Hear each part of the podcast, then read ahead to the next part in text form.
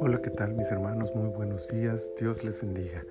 Este es el día viernes 30 de julio del año 2021 y estamos ya en la temporada 5, el episodio 28 de nuestro devocional En su reposo.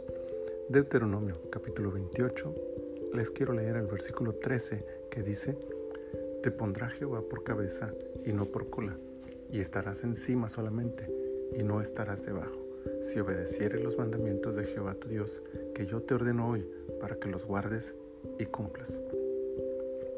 La primera parte de este versículo es utilizada como una promesa de parte de Dios para su pueblo.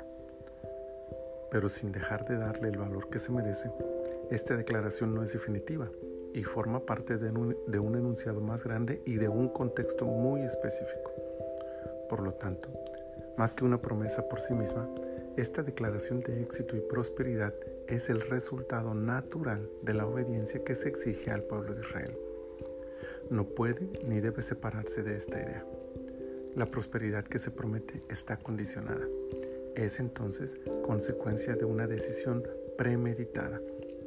Todas las bendiciones enmarcadas en este capítulo están condicionadas a esta verdad. Hay que obedecer a Dios y sus mandamientos, su ley, su palabra.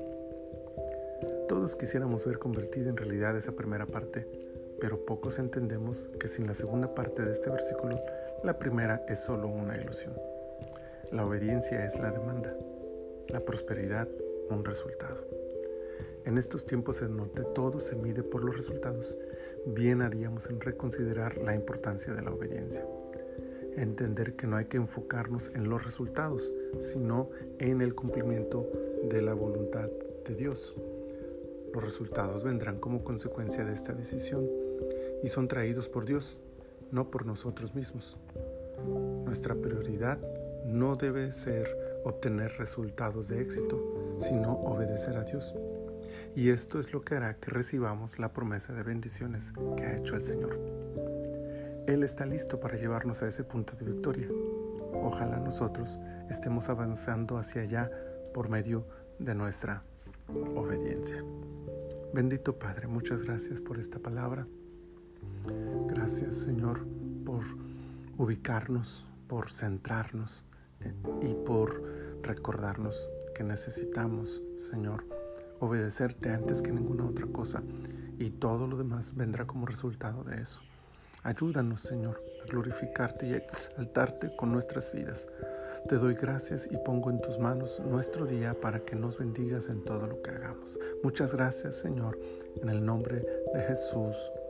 Amén.